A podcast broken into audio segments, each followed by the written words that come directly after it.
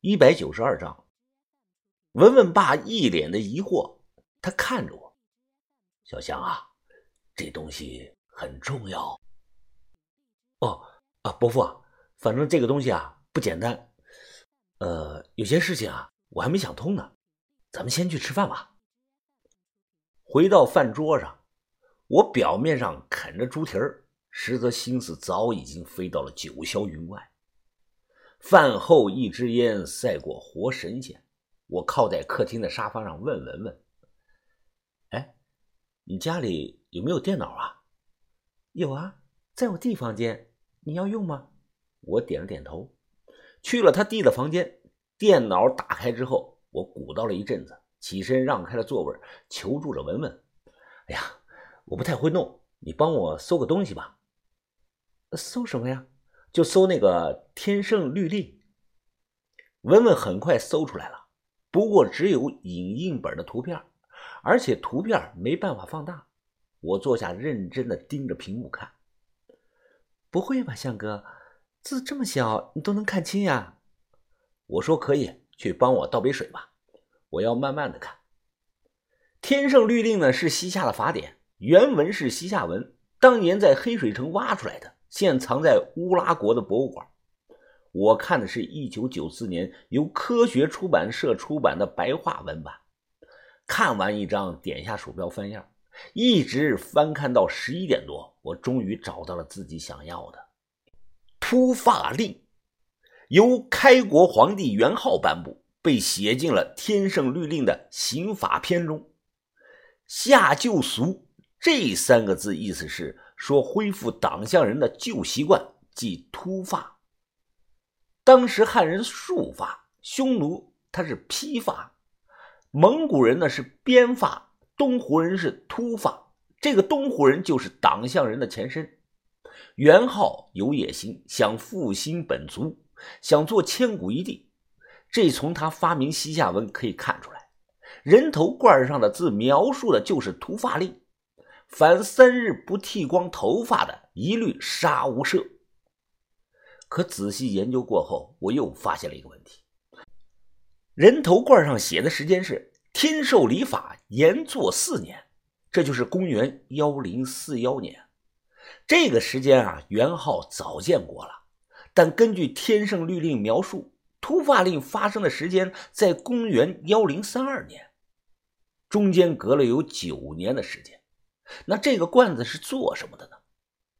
要想弄明白。必须要给他定性，它是纪念性质还是实用性质？我思来想去，觉得两者兼有，脑中突然冒出个想法：从天授礼法元年开始，一直到天授五年，这几年宋军被西夏打的是节节败退，宋军在大西北的军队几乎是损伤殆尽，同时啊，辽国也被西夏打成了狗。如此一来，元昊在国内的威望一时间达到了最顶峰。纵观历史，皇帝打了大胜仗，必做的一件事是什么呢？祭天祭祖。突发令下发前，元昊以身作则，他第一个剃了光头，恢复了东胡人的发型。这缕头发呀，可谓是意义非凡。皇帝的头发谁敢乱扔呢？可能一直被保存着。后来打了大胜仗，祭祖时啊，便定烧了这么一个罐子，用来放元昊的头发，把人头罐摆放在西夏太庙的供桌之上。还有一点，要试着从现遗存的文献的只言片语中去尝试还原元昊当时的心理。坐在电脑前，闭上眼，我脑补了一幕的场景：场景在一座豪华的大殿中。一个年轻人和一个长者在说话。年轻人既是元昊，长者是他爹李德明。李德明病重，躺在床上叹息的说道：“儿子，我死后啊，你千万不要持强立国。我们虽然兵强马壮，但宋国如庞然大物，必实力强大呀。你如果不听我的劝告，贸然立国。”恐我党项一族将迎来灭顶之灾呀！元昊冷声的说道：“爹，我党项二郎不惧这天下任何人的。你不用说了，我已决心开国。李德明久久地瞪着袁浩，随即双腿一蹬，是魂归西天。虽然这是我脑海中想象的一幕场景，但极有可能发生过。袁浩生性高傲，他烧人头罐，他的目的呢，就是想告诉列祖列宗，你们当初所有的担忧都是错的，我今天做到了。之所以做成人头的样式，可能还暗指宋军，因为在古代，人头是战功的一种表达方式。谁砍的人头多，谁的封赏就多。睁开眼想通了这一切，我赶忙去看人头罐，希望里头还留有头发，哪怕只有一根也行。可遗憾的是没有，罐子内是空空如也。回到电脑前，我盯着屏幕发呆。这个时候啊，文文他进来了，在想什么呀？这么出神啊？啊，没什么。哎，对了，文文。你那个奥托不是坏了吗？呃，要不我给你买辆新车吧？你想要个什么车啊？帮我买车？呃，向哥，这这这个好像不太合适吧？哎呀，我想要你家这个人的人头罐，但我说不太合适。你说服你爸送给我，我就给你买辆车，宝马、奔驰随你挑，行不行？向哥，你认真的？我不想要宝马、奔驰，我想要一辆红色的甲壳虫，那要三十多万呢。我说当然认真的，不开玩笑，你要什么虫都行。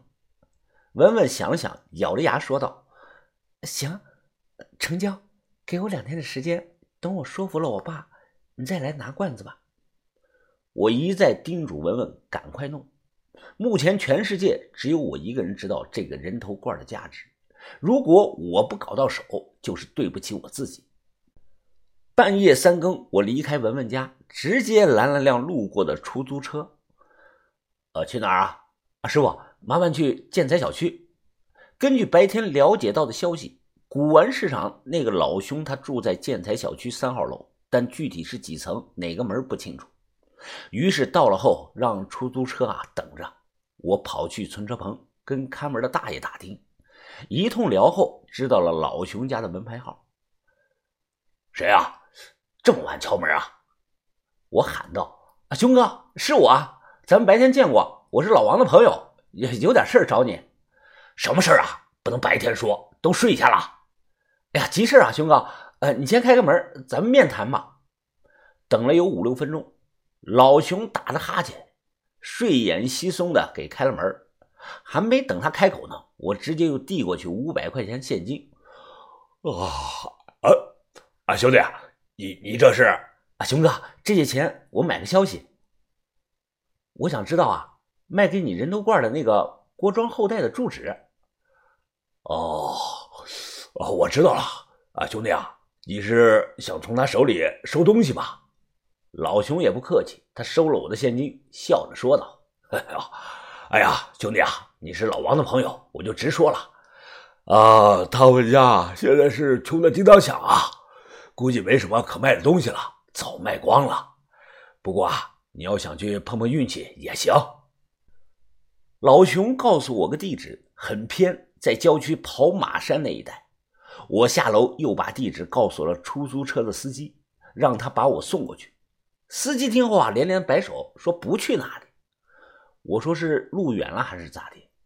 司机苦着脸辩解的说道：“哎呀，哎呀，不光路远呀，那个地方以前是老郭庄的旧宅，荒废了好多年了，周围连个人气儿都看不到啊！这听说他妈的还闹鬼，闹得很凶啊！这，哎，别扯这些了，你就说多少钱能去吧。”司机想了半天，他咬着牙说：“呃，两百。”收了两百，司机还是不太想去，又说要五百，我又给了他钱，这下他没话说了。